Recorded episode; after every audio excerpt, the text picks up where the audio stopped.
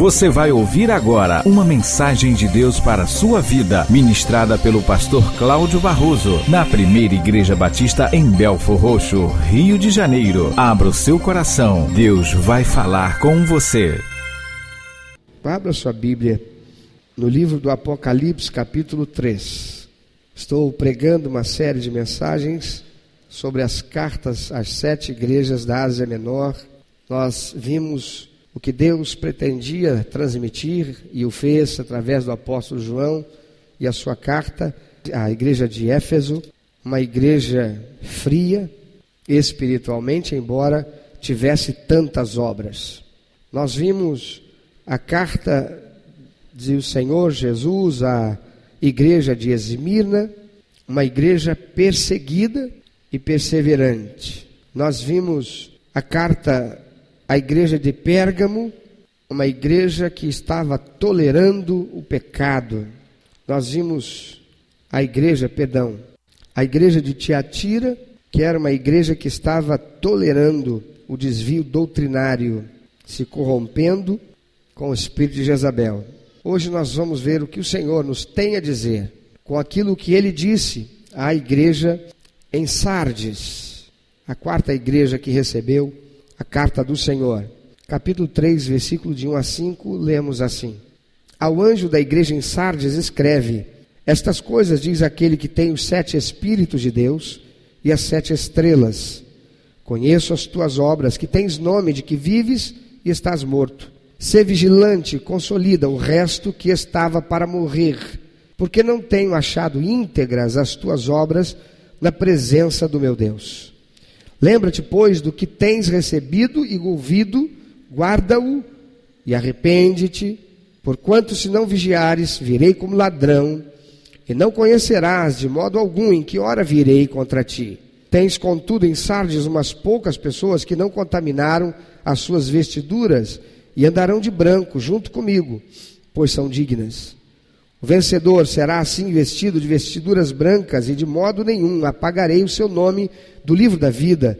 Pelo contrário, confessarei o seu nome diante de meu Pai e diante dos seus anjos. Quem tem ouvidos, ouça o que o Espírito diz às igrejas. Entenda que esta carta que o Senhor mandou que o apóstolo João escrevesse à igreja de Sardes, quanto estivesse falando ao contexto particular da igreja de Sardes, é também uma carta que está asseverando, está doutrinando e serve de instrumento para a edificação dos crentes de todas as igrejas, em qualquer lugar que elas estejam ao redor do mundo e em todas as eras, e assim também como é no presente, em nossos dias, e o será até a vinda do Senhor Jesus. Observe que o Senhor termina suas cartas dizendo quem tem ouvidos, ouça o que o Espírito diz a ou as, o que está aí na sua Bíblia, as igrejas. Então não é uma carta que o Senhor esperava que ficasse restrita apenas ao contexto da igreja de Sardes. Por quê? Porque todas as igrejas que receberam asseverações do Senhor são igrejas que estavam sofrendo algum tipo de influência, de interferência do maligno, que através dos seus ardis, em todo o tempo, seu propósito é levar o crente a afastar-se de Deus, a corromper-se com as coisas do mundo, de modo a perder a sua autoridade espiritual e não poder viver a cumprimento das promessas do Senhor para a sua vida, ser incapacitado para conquistar contra aquele que está dominando sobre o mundo, que é o diabo. Por isto, precisamos, olhando para estas cartas, buscar aquilo que o Senhor está nos transmitindo também a nós em nossos dias, como será em todo o tempo, até a vinda de Jesus, para que, como filhos de Deus, como igreja do Senhor Jesus Cristo, estejamos prontos, capacitados, firmes e abundantes na obra do Senhor, porque não sabemos quando o Senhor virá e todos daremos conta. Também para que nós possamos ter dias menos trabalhosos nessa terra. É a, o crente, aquele que faz diferença ou deve fazer, onde quer que ele esteja, razão pela qual o Senhor Jesus disse que nós somos, ou devemos ser, o sal para a terra, a terra corrompida pelo pecado, a terra que está eivada de males, e luz para iluminar o caminho de todos aqueles que estão perdidos e precisam encontrar a salvação em Cristo Jesus. Sardes, irmãos, foi a capital do antigo reino da Lídia, tendo sido depois a sede da província romana da Lídia, depois das reformas administrativas do imperador Diocleciano, perdão, continuando a pertencer a Roma depois e durante o período bizantino. Sardes localizava-se no fértil vale do rio Ermo e no sopé do íngreme monte Timolo, distante cerca de 34 quilômetros ao sul daquele curso d'água. A importância da cidade era devida ao seu poderio militar, a sua relevante localização ligando o mar Egeu ao interior e situar-se num vale fértil por causa dessa fonte de água.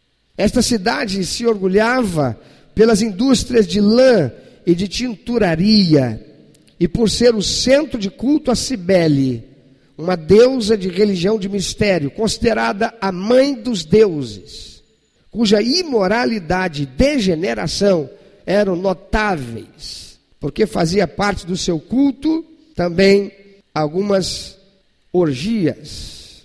No versículo 1, lemos o Senhor dizendo através do apóstolo João: Estas coisas diz aquele que tem os sete Espíritos de Deus. Como eu já tenho dito, o Senhor, ao longo de toda a revelação bíblica usou de muitos elementos de figura de linguagem, mas também de elementos proféticos, com significados proféticos.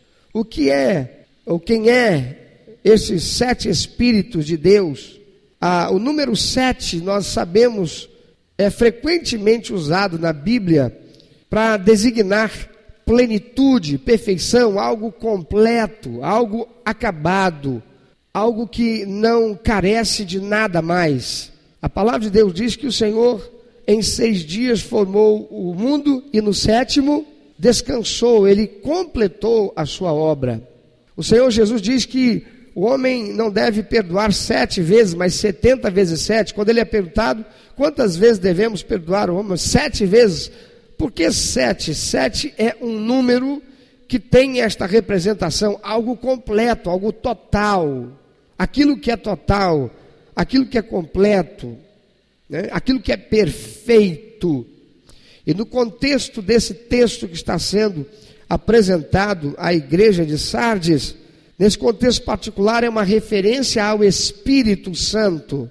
Portanto, estas coisas aquele que tem os sete Espíritos de Deus. Quem é que está dizendo?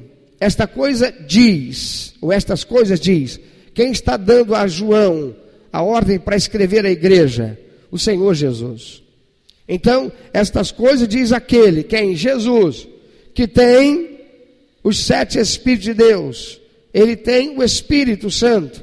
Ele é Deus com o Espírito Santo e com o Pai. E as sete estrelas, já vimos também. As sete estrelas são as sete igrejas, os pastores daquelas igrejas. As sete estrelas são, portanto, estas sete igrejas e seus pastores. Elas tinham uma importância significativa dentro do contexto geográfico em que elas se encontravam. E que estas igrejas, elas eram igrejas que tinham um potencial extraordinário para a disseminação do Evangelho e influenciar o seu mundo, de modo que o Evangelho de Cristo graçasse em meio aos perdidos e Jesus se tornasse Senhor deles. Mas estas igrejas estavam enfrentando, cada uma na sua particularidade, algumas situações muito difíceis. Diferente do que acontece nas cartas das igrejas de Éfeso, Esmirna, Pérgamo e Tiatira, em que Cristo começa a carta apontando o que via de bom na igreja e depois então ele chamava a atenção da igreja quanto àquilo que estava errado para a igreja de Sardes. O Senhor manda João começar a carta fazendo uma severa asseveração, uma reprovação dizendo: Conheço as tuas obras, que tens nome de que vives, mas estás morto. Jesus está dizendo: Você é uma igreja que morreu. Você é uma igreja que está morta. Diferente de Éfeso, que o Senhor chamou a atenção por ser uma igreja fria, essa aqui é uma igreja morta. Deus inicia denunciando aquela igreja por sua frieza e insensibilidade. Ele diz: Conheço as tuas obras, que tens nome de que vives, mas estás morto. O problema, queridos, na igreja de Sardes não era a heresia, mas a morte espiritual. Apesar da sua reputação de ser uma igreja ativa, uma igreja que cresceu, Sardes estava infestada com pecado, suas ações eram más, suas roupas eram sujas. O Senhor não tinha palavras de elogio para aquela igreja. Por isso ele já começa chamando atenção, colocando o dedo na ferida e mostrando aquilo que era o pecado dessa igreja. Ele diz para aquela igreja: sua aparência é muito boa. Você tem uma aparência muito bonita. Quem olha para você diz: rapaz, mas que igreja, hein? Ah, mas eu queria ser, eu queria ser daquela igreja, hein? Ah, se a minha igreja fosse assim, ó, a gente para, tem um monte de gente, olha só que igreja. Olha que prédio! Olha quanta beleza no culto! Mas ela estava morta espiritualmente. Amados, como há igrejas assim em nossos dias. Amados, como temos encontrado isso em todo canto que vamos. Quantas seriam as igrejas de Sardes em nosso dia? É uma igreja que tem aparência, é uma igreja que tem atividade, mas é uma igreja que está morta. Ela não está morta no tocante à liturgia, não. Ela tem uma liturgia alegre. Ela tem uma liturgia que atrai. Ela tem beleza plástica e estética, mas ela está morta. É o que o Senhor está dizendo. Apesar da aparência boa, ela estava corrompida no seu interior. Embora Jesus tenha chamado Sardes de igreja morta, queridos, ele ainda afirma o reconhecimento de que, apesar disso, lá no meio dela, havia aqueles que lhe eram fiéis e permaneciam fiéis. O verso 4 ele diz: Tens, contudo, em Sardes, umas poucas pessoas que não contaminaram as suas vestiduras e andarão de branco junto comigo, pois são dignas. Mas antes ele diz: Não tenho achado íntegras as tuas obras na presença do meu Deus. Mas ele, enfim, menciona: apesar de você ser assim, tem uns poucos crentes fiéis no seu meio. Amados, Jesus gosta de enfrentar e derrotar a morte. Aquela era uma igreja que estava morta, mas Jesus não desistiu dela. Olha para quem está do teu lado, diz: você pode estar morto para Deus, você pode estar afastado do Senhor, você pode estar afastado da igreja, você pode estar vivendo na corrupção, você pode estar morto para Deus, mas Ele não desiste de você. Irmãos, Jesus gosta de enfrentar e derrotar a morte. E eu quero falar agora com você que está me assistindo pelo YouTube, por um canal de comunicação audiovisual, você que está me ouvindo aqui, que pertence a alguma outra igreja, ouça isso. Se você se encontra em uma igreja como a de Sardes, morta, certifique-se de que você está preservando a sua fidelidade com o Senhor. Então, peça a Deus que intervenha lá na sua igreja. Não dê uma de ajudante de Satanás não fomente a maledicência, a fofoca e a intriga dentro da igreja. Não seja alguém que contribui para a derrocada da igreja. Não seja alguém que fica aí chamando e procurando um outro crente para ficar falando. Rapaz, mas que mensagem fria é essa do pastor, né? Pastor, hoje acho que ele subiu aquele púlpito lá sem vontade de pregar. O culto hoje estava uma frieza só, né? Você viu o irmão cantando? Senti nada. Você sabia que irmão fulano, amado, não seja parceiro de Satanás, por favor, olha para quem está do teu lado, para ele, em nome de Jesus. Não seja instrumento do diabo para abalar minha fé. Não seja instrumento do diabo para me tentar na minha fidelidade. Diga para ele, seja bênção na minha vida. Quem quer que alguém seja bênção na sua vida aqui? Diz para ele então, seja bênção na minha vida. Agora diga para ele, se eu em algum momento da nossa caminhada, me parecer tropeço para a tua fé, me repreenda em nome de Jesus. Querido, peça a Deus que intervenha em favor da sua igreja, não a abandone. Não sai dela e vem aqui para a primeira igreja Batista. Não, primeira igreja Batista, que culto, que, que unção, que presença. Rapaz, eu já acho que me arrepio quando falo. Fica na sua igreja. Esta igreja aqui não quer que nenhum crente de outra igreja venha para ela. Recebemos crentes de outras igrejas que por necessidade, mas não porque a igreja está com problema, por outras razões, mudou para cá, passou a morar próximo, ficou mais distante, dificultado para estar permanecendo na membresia daquela igreja, mas não porque a sua igreja está fria, não porque a sua igreja está com problema, não porque a sua igreja está passando por uma crise, permaneça lá, seja você a coluna que Deus vai usar para sustentar essa igreja pela fé e a sua oração que vai ser ouvida. Amados, clame ao Senhor que te ajude a encontrar outros no meio da sua igreja que sejam fiéis. Não chega para ele, não, olha, nossa igreja está muito mal, né? A coisa está meio assim, né? Ah, a gente precisa orar, porque o pastor está precisando de oração. Ah, igreja, não faça isso. Peça você o seu pastor, pastor, é possível que eu possa vir à igreja num dia tal, horário tal, que eu possa estar aqui todos os dias nesse horário para orar. Eu tenho, eu sinto vontade de orar e interceder pela nossa igreja. Mas digamos que até ele dissesse, mas não temos zelador, aí precisa ter um zelador para abrir. Você não precisa ir para a igreja. A palavra do Senhor diz que Ele vai ouvir aquele cujo coração estiver contrito e que se volta para Ele com sinceridade. Diz a palavra do Senhor: um coração quebrantado e contrito, o Senhor não despreza. Ele vai ouvir a tua oração, Ele vai ouvir o teu clamor, Ele vai ouvir. Seja você um instrumento de Deus para provocar um reavivamento nessa igreja. Não a abandone mas seja um instrumento de Deus para guerrear contra as hostes espirituais da maldade que estão agindo em meio ao ambiente celestial, que é a sua igreja.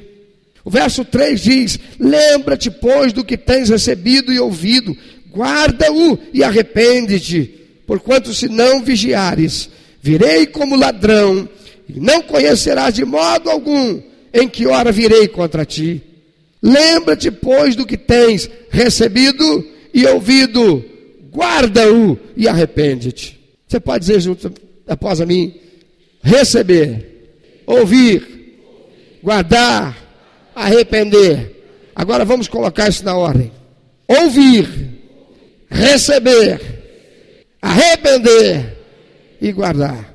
O que é que o Senhor está dizendo aqui? Ele está dizendo assim: não seja crente pato. Você lembra o que é um crente pato?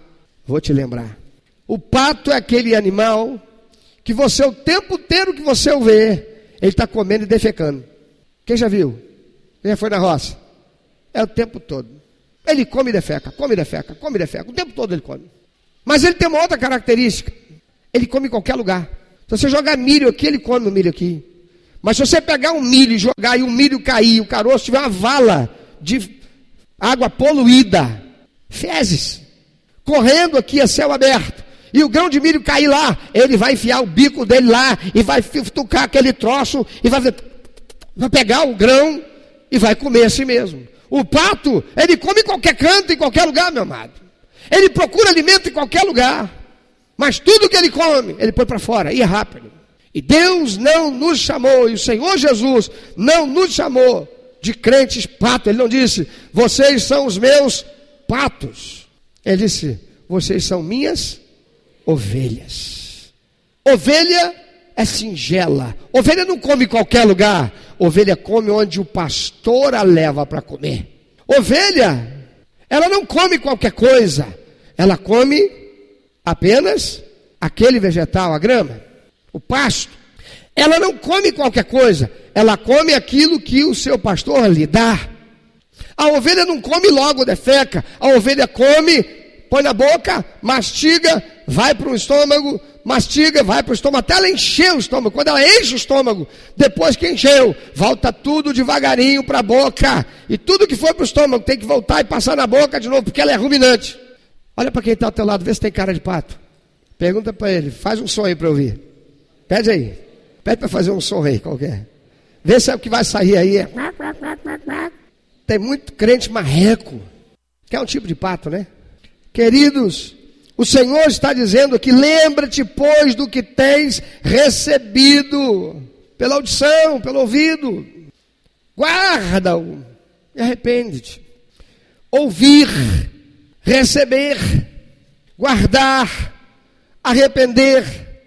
Qual o significado disso? Você vem aqui, você recebe a palavra de Deus. O que, é que você faz com essa palavra que você recebe?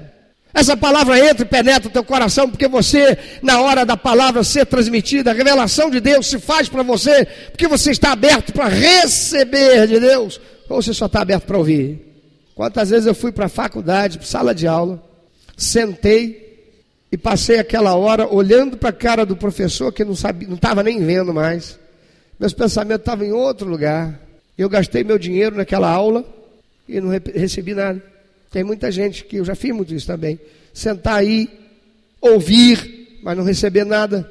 Quem recebe, guarda. Quem ouve, não necessariamente o faz. É preciso receber. Tem alguém recebendo a palavra de Deus hoje aqui? Se recebe, é para guardar. E o salmista diz: Guardei a tua palavra no meu coração. Para quê? Para eu não pecar contra o Senhor. Porque no momento em que eu for tentado, a tua palavra que está em mim, que eu guardei, o teu espírito que em mim habita, me fará lembrá-la. E eu então poderei dizer: arreda Satanás. Nem só de pão vive o homem, mas de toda palavra de Deus. Arreda Satanás.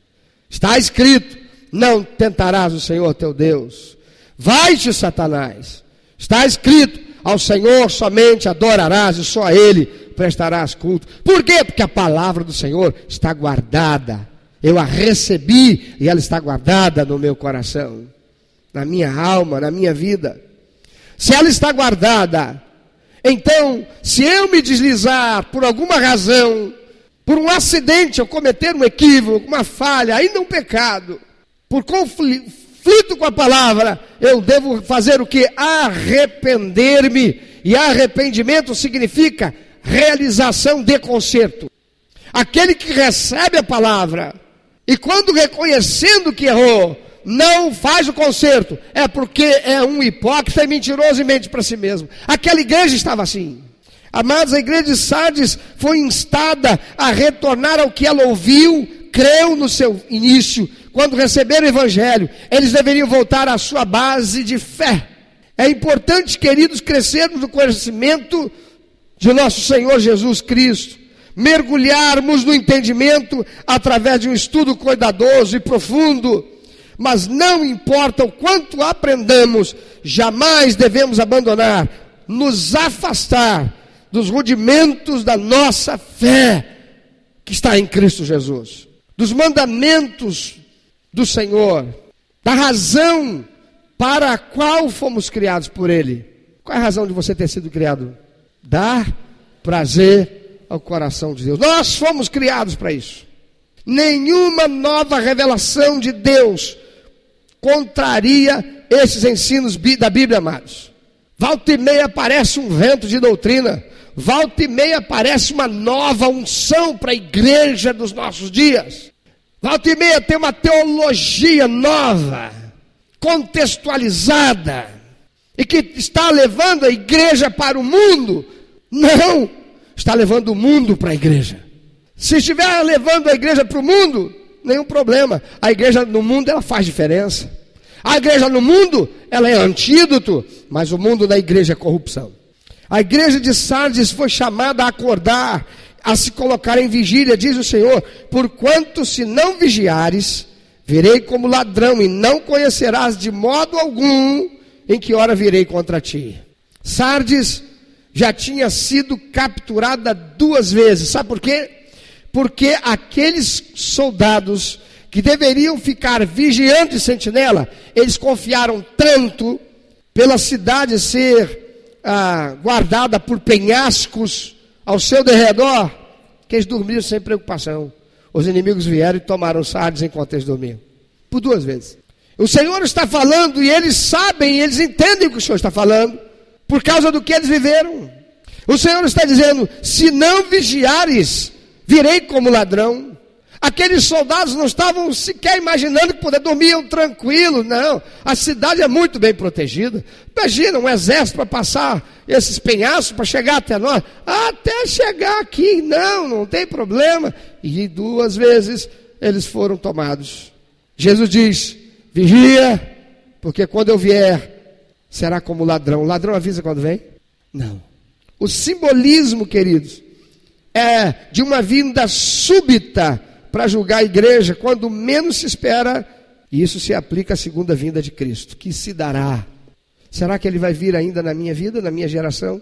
Será que eu o verei descer das nuvens para me levar com ele? Eu não sei. Eu sei que eu devo ir, certo é que eu vou morrer. Ficar aqui é certo que eu não vou. Certo é que eu vou me encontrar com ele. Certo é que eu vou passar pelo juízo dele. E certo é que se eu estou salvo, viverei eternidade com Ele. Mas se não estou, e se eu não estou vigiando, que a qualquer momento Ele virá, quer seja nas nuvens ou porque eu morrerei, irei encontrar-me com Ele para ser julgado, se não estiver preparado. Aquela igreja precisava acordar. Sua prosperidade e conforto a embalavam num sono espiritual que já a conduzia à morte espiritual. A sua satisfação pessoal causou sua morte espiritual. Como tem muitos crentes, que quando prospera, a vida melhora, decorrente da comunhão que usufruiu, que construiu com o Senhor, começa a morrer espiritualmente. Sabe como é que começa? Antes estava no ministério, agora está onde? No banco. Não serve mais ao ministério. O dom que possui não está servindo ao corpo de Cristo se tornou um crente financista da obra do reino de Deus, através de dízimos e ofertas, e só, mas permanece no conforto da sua satisfação. A igreja de Sardes estava assim, cheia de gente assim. Eles não só se afastaram do ensino dos apóstolos amados, mas não estavam mais na fé e no evangelismo. Diga fé e evangelismo. Olha para quem está perto de você, quem está próximo de você, pergunta para ele: a sua fé em Cristo Jesus, na palavra de Deus, tem movido você a levar alguém para Jesus? Aquela igreja era uma igreja que já não mais havia fé e evangelismo. Era uma igreja que agora as pessoas vinham e entravam pelas portas dela. Por quê? Não, porque o culto lá é um show, cara. Sabe de quem é daquela igreja? Cantor fulano de tal. Sabe aquele grupo musical que está nas paradas de sucesso? Sabe que igreja é? Primeira igreja Batista Forrós, cara. Minha igreja. Evangelismo, zero. Ninguém se movia para ganhar o outro para Jesus. Não se movia para falar de Jesus para o seu vizinho. Não se movia para a obra de missões. Não havia evangelismo. Crentes mortos. Não mais serviam uns aos outros com compaixão. Ele tinha o carro dele, mas o carro dele era dele. Ah, mas tem irmão ali que não veio à igreja. Ele, ah, não veio não. Sabe que eu nem notei? Uma igreja onde não havia mais compaixão de uns com os outros. Não havia mais unidade em amor. Você está vigiando? Você está alerta? Jesus está vindo. Se Deus deu a você, amado, um lugar, amada, de responsabilidade para ensinar, liderar ou servir, use essa posição para encorajar outros ao seu redor a estarem espiritualmente acordados e moralmente preparados. Mas não adianta você falar se você não for exemplo. Verso 5: O vencedor será assim vestido de vestiduras brancas, e de modo nenhum apagarei o seu nome do livro da vida. Pelo contrário, confessarei o seu nome diante de meu Pai e diante dos seus anjos. Senhor Jesus, certa feita, disse: Aquele que tiver vergonha de mim, aquele que não falar de mim para alguém, que precisa da salvação, aquele que tiver vergonha de evangelizar, aquele que tiver vergonha e disser, ah, eu, eu tenho vergonha, ah, eu não sei o que vou falar, ah, eu, o Senhor disse, eu também não o confessarei diante do meu Pai que está no céu. E aí, como é que você se sente ao ouvir isso? Nada, nem um arrupio, nem um incômodo, nem um constrangimento, já ouviu isso tantas vezes e isso não te incomoda? É porque você está cumprindo isto? Aquela igreja não estava. Muitos naquela igreja não estavam. Ou estavam focados no seu mundinho, no seu problema pessoal, ou estavam abastados e confiantes e tranquilos, vivendo a sua vida de prosperidade. O que vivia problema e crise, tudo era focado e voltado somente para a sua situação. Não tinha expressão de fé e não havia evangelismo. Por quê? Está tudo errado, meu mundo caiu e me fez ficar assim. E o outro? Deixa a vida me levar, vida leva. Eu tá tudo jóia. Só vitória! Uh! Tudo bom! Mas não havia evangelismo e muito menos fé. Para quê? Fé? Tá tudo correndo bem. Muito dinheiro no bolso, saúde para dar e vender. Apenas uns poucos, diz o Senhor. Mas poucas pessoas há que não contaminaram as suas vestiduras, e estas andarão de branco comigo. Vestiduras brancas Há contraste aqui entre as roupas coloridas produzidas pelas indústrias que havia lá em Sardes e o revestimento espiritual que Deus iria dar e dará aos que fiel e puramente se mantiverem livres da contaminação do mundo, fiéis aos princípios e valores que o Senhor estabeleceu e cumprindo a sua missão. Vestir de branco significa ser preparado, separado para Deus e tornado puro, lavado no sangue remidor do Senhor Jesus, purificado pelo Senhor. Cristo promete honra futura e vida eterna àqueles que se mantêm firmes na fé. Ele fala do livro da vida, o seu nome do livro da vida, de modo nenhum apagarei. Este aqui é um simbolismo que também aqueles de Sardes entendiam. Os judeus, os que eram da herança de Abraão, havia um contexto, um conceito do registro divino dos membros do povo de Deus. Você vai encontrar isso lá em Êxodo 32, 32. Quando são arroladas as doze tribos, aqueles que receberam a herança no Senhor, a nação santa, povo separado do Senhor, naquele contexto. Mas também aqueles de Sardes entendiam o que Jesus estava falando, porque porque esse mesmo conceito existia no Império Romano, em que todo cidadão ele era registrado, nada diferente do que é hoje. Quem aqui tem uma carteira de identidade expedida por um órgão oficial do governo federal? Todo mundo? Mas aqueles que tinham seu nome registrados lá nos anais da cidadania do Império Romano, eles poderiam ter a qualquer momento seu nome apagado e perderiam a sua cidadania. É possível um cidadão brasileiro perder a sua cidadania, sim ou não? Sim.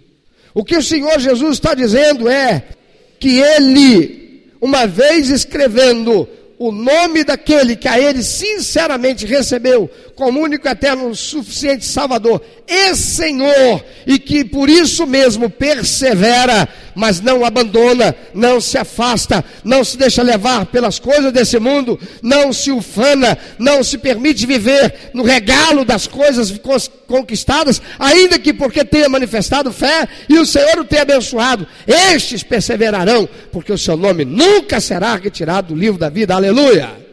Está salvo? Aí tem muito crente que vai tomar um susto, hein? Tem muita gente que é membro da igreja. O nome está escrito no rol de membro da igreja. Batizado, membro de ministério, tudo lá. Mas quando chegar no dia do juízo, vai ter uma surpresa. Por quê? Porque uma coisa é ser crente, batizado e membro da igreja. Outra coisa é ser salvo. Outra coisa é ter verdadeiramente recebido a Jesus como seu Senhor. Quem recebe Jesus como seu Senhor tem aliança e compromisso. Quem recebe Jesus como seu Senhor sabe o sacrifício que foi pago para a sua salvação e não se deixa acomodar e a se acostumar e a se tornar insensível à realidade de que o nosso Salvador sofreu terrivelmente para que nós, que somos miseráveis, indignos da salvação, sem nenhum mérito, somente por tê-lo recebido crendo nele, fomos salvos.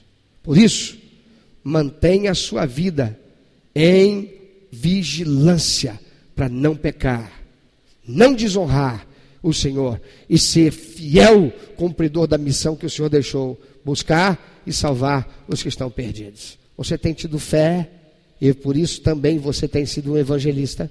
Quantos dos dias sétimos passados até hoje você teve uma experiência, pelo menos, em que você falou de Jesus para alguém. Tem muito crente que espera chegar no lugar, uma recepção, por exemplo. Tem lá pessoas, ele fica assim: Espírito Santo, me usa. Senhor, estou aqui à tua disposição. Fica à vontade. É como se ele dissesse assim: Espírito Santo, eu estou aqui.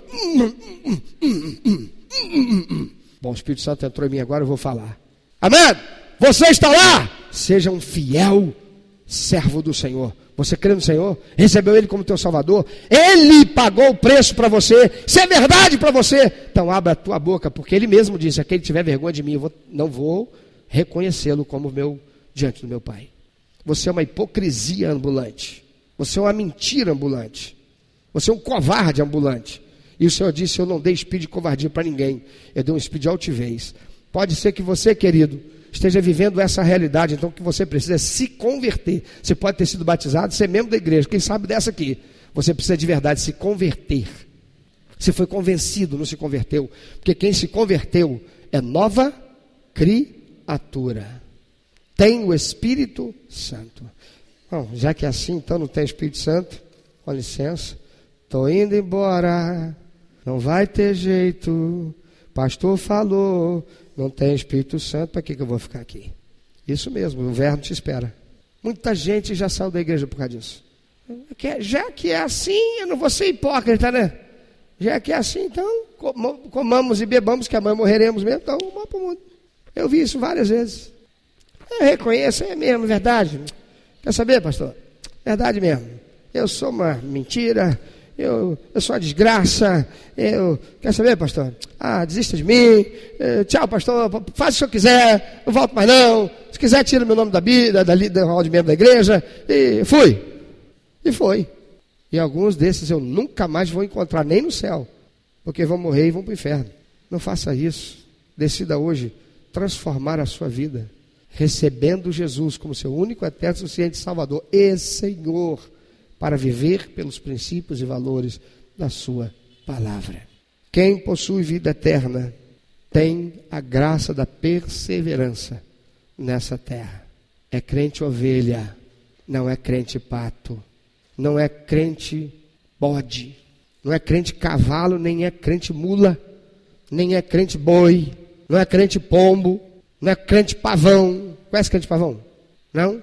Crente pavão é aquele que se empavona todo para vir para a igreja, para chamar a atenção de todo mundo, para todo mundo ver como é que ele está bonito. Ele não se apronta todo, ela não se veste toda, põe-se linda, põe o melhor. E antes sai de casa diz, Senhor, gostou? É para o Senhor. Ó, para o Senhor, papai. Hoje eu vou lá na igreja, eu quero dar o meu melhor para o Senhor. Não só por essa roupa bonita que eu que eu estou vestindo para o Senhor. A mulher se veste, a menina se veste, lindamente esperando. Ela pintou o cabelo, coisa que ela não fez três dias na semana. Mas no dia que ela vai se encontrar com o namorado, ela pinteia, passa, faz escova e outros bichos. Eu me lembro quando garoto que eu tinha um perfume. Eu não sei que perfume era, irmão. Eu sei que eu fui no lugar e eu ganhei, alguém me deu um restinho de perfume. Eu olhei para aquele perfume, gostei tanto. Eu olhei para aqueles perfumes com cobiça. Sabe, olhei assim e falei, ah, esse perfume é tão gostoso, com a intenção que você dissesse, é mesmo, você gostou, quer levar? Não é que eu levei? Estava querendo mesmo. Aí eu só usava no dia que eu ia com a intenção de ganhar uma gatinha, sabe? Aí eu colocava aquele perfume e eu ficava 10 metros de distância, olhava para ela e gostava, eu ficava assim. Mas um medo de chegar perto. Até o dia que uma chegou perto, irmão, eu queria que saísse um, aparecesse um buraco e eu entrasse ali. Que eu pensei, e agora? Agora deu certo, o que, que eu faço? Crente pavão é assim. Ele faz para se aparecer, ele não faz para honrar a Deus. Querido, você precisa ser uma ovelha de Cristo. O Senhor está dizendo: aquele que não estiver alerta, aquele que não estiver acordado, aquele que não estiver perseverante na sua fé, e quem é perseverante na fé tem obras. E a palavra do Senhor diz pelo apóstolo Tiago que as obras sem fé, a fé sem obras ela é o quê? Morta. Aquela gente dizia que tinha fé, era igreja, e todos conheciam como igreja de Cristo, mas ela não tinha obra. Qual é a obra que o Senhor espera que o crente faça? Construir templo, construir catedral, construir sítio de lazer para as igrejas, ou para a igreja, ou que o Senhor espera que nós amemos o próximo como a nós mesmos, e por isso, por onde quer que nós vamos, com fé no Senhor, abrimos a nossa boca, confiando que o Espírito Santo fará com a nossa limitação, com que aquele que vai nos ouvir receba a palavra do Senhor, que de nossa boca será proferida, com o propósito de que seja ganhe aquela alma para o Senhor Jesus. A grande comissão e o grande mandamento. A igreja de Sardes era uma igreja que estava morta. Eu quero te perguntar, da parte de Deus, você está vivo? Uma igreja cheia de atividade. Uma igreja num lugar próspero. Uma igreja que dizia que era uma igreja viva. Como muitas igrejas hoje no Brasil estão dizendo. Como muitos estão dizendo que o Brasil é o país do avivamento. Avivamento é o país, é o país do inchaço. Aquilo que aconteceu na nossa política economia, no nosso ambiente político e econômico recentemente, saímos de um momento, momento, de uma bolha de prosperidade, de um inchaço de prosperidade, para uma explosão de miséria e desgraça. Por quê? Porque tudo estava baseado em mentira, não na verdade.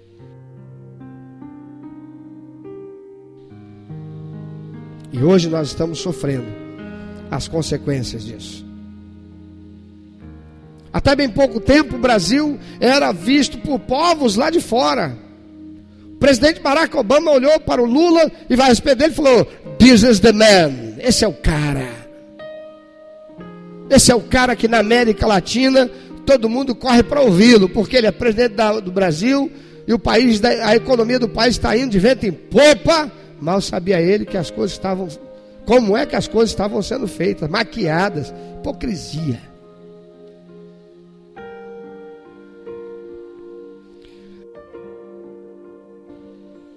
A igreja de Sardes era uma igreja inchada. Não havia mais o fervor e as obras que o confirmavam. Não havia mais amor pelas almas perdidas. Não havia mais evangelismo. O crente ia para a igreja, mas não trazia ninguém para Jesus. Crente para a igreja, mas não servia com mais, mais com seus dons, com seus talentos. Quantas igrejas tem por aí que para ter música tem que ter músico pago. Porque senão não tem louvor. Algum problema de se ter músicos que são sustentados pela igreja? Não, nenhum. Mas eu não disse sustentados pela igreja, eu disse pago. É gente que é paga para subir no, no altar e tocar. Não é gente que está lá servindo a Deus no dia a dia e tem compromisso e aliança com aquela igreja, não. É contratado mesmo para um show gospel local. Há muitos que estão por aí usando o seu talento musical para fazer nome. Eu recebo de vez em quando mensagens no WhatsApp, no, no Facebook, na, no e-mail, dizendo: Pastor, estou à disposição, hein? Quando quiser me chamar para cantar na sua igreja, fique à vontade. Mas para vir aqui para cantar, eu vou ter que pagar. Pastor, mas a palavra de Deus não diz lá que justo é o trabalhador de ser remunerado pelo seu trabalho? Sim. Mas não pelo show. Isso aqui é igreja, é culto. cara vem aqui, canta quatro, cinco, seis, oito, dez músicas que seja, e quer levar um cachê, que é mais que o meu sustento de um mês inteiro trabalhando 24 horas quase, serviço da igreja. O que é isso? Falta amor. O amor está nas coisas. É um pseudo amor pelo Evangelho. Eu não posso aceitar isso como verdade.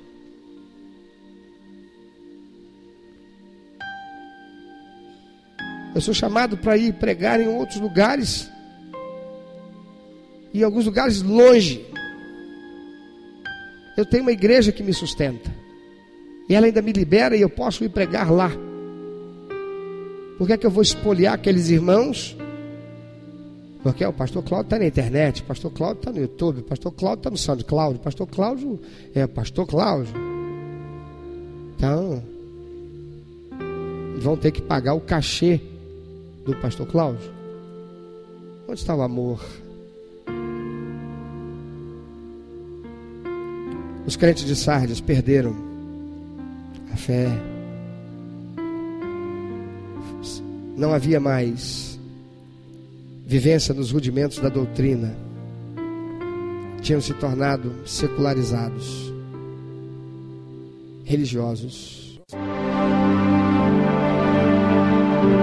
Meu amado ouvinte, você que ouviu esta mensagem, se Deus tem falado ao seu coração, se você foi constrangido pelo Espírito Santo e quer compartilhar isso conosco, quer que nós estejamos orando por você. Se você quer nos informar que você recebeu Jesus como teu único, eterno e suficiente Salvador, se você quer saber um pouco mais a respeito do que fazer para dar prazer ao coração de Deus e viver a vida que o Senhor tem reservado para você, vida de paz, de equilíbrio, de satisfação, entre em contato conosco.